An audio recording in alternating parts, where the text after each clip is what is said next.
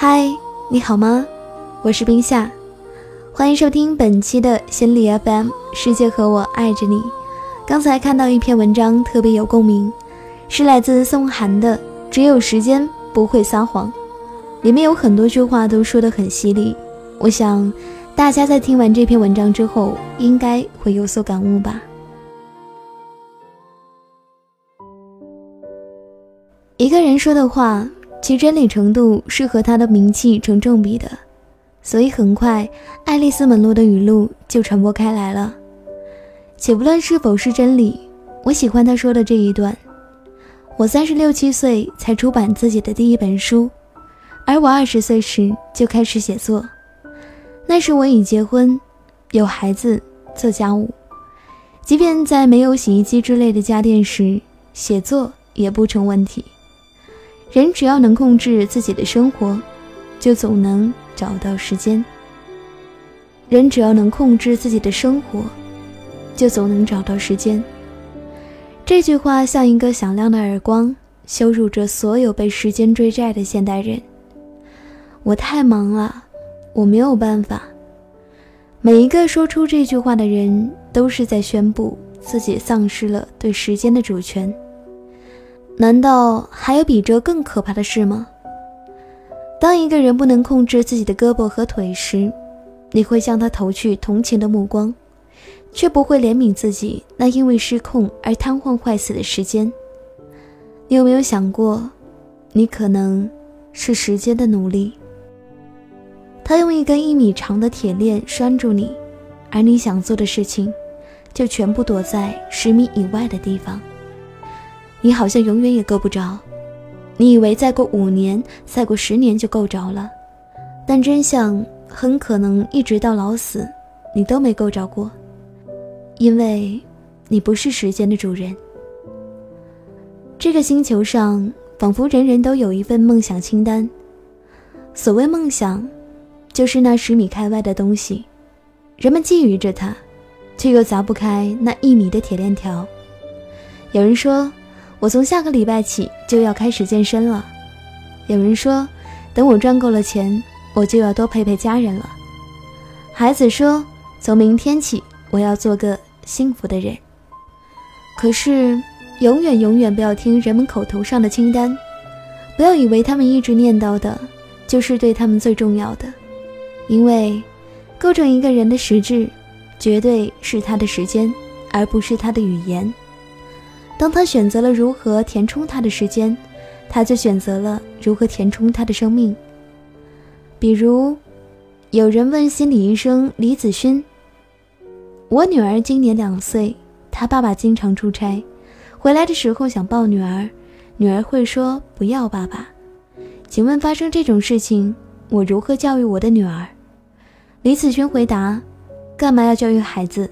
这是父亲应该承受的。”这位父亲把百分之九十九的时间给了工作，只留百分之一的时间给女儿，就必须承担这种时间分配的结果。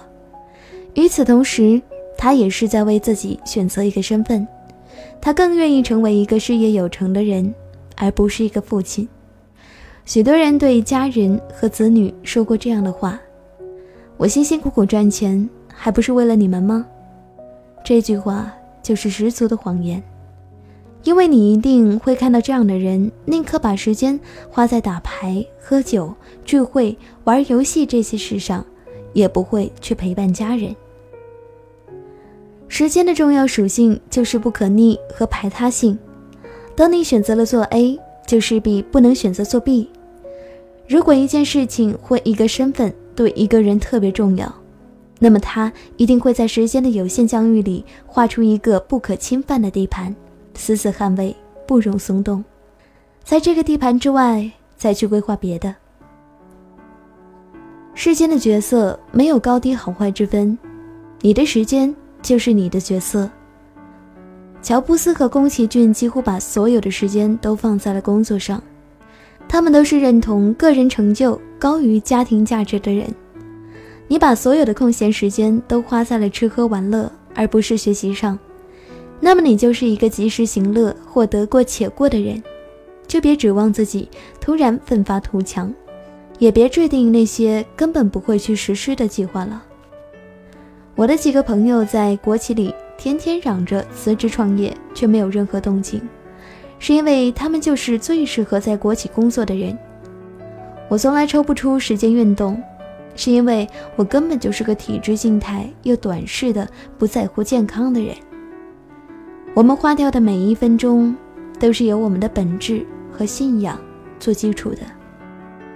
爱丽丝·门罗带大了四个孩子。也写了很牛的小说，和他类似，村上春树和斯蒂芬金在出名之前，都是用下班后睡觉前的那几个小时来写作。他们不用说，时间可为他们证明他们是谁，什么对他们重要。检验一个人的唯一标准，就是看他把时间放在了哪儿。别自欺欺人，当生命走到尽头。只有时间不会撒谎，只有时间不会撒谎。这句话是不是很可怕？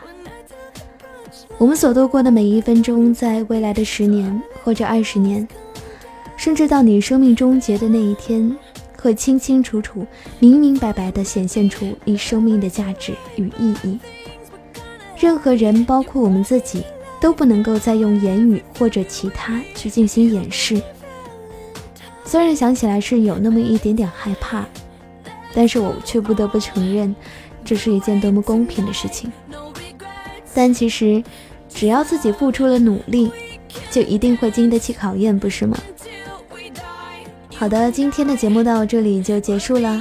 如果您喜欢我们的节目，请继续关注心理 FM。如果您想在手机上收听心理 FM，可以到易心理官方网站下载我们的手机客户端，随时随地收听温暖。我是冰夏，咱们下期再见。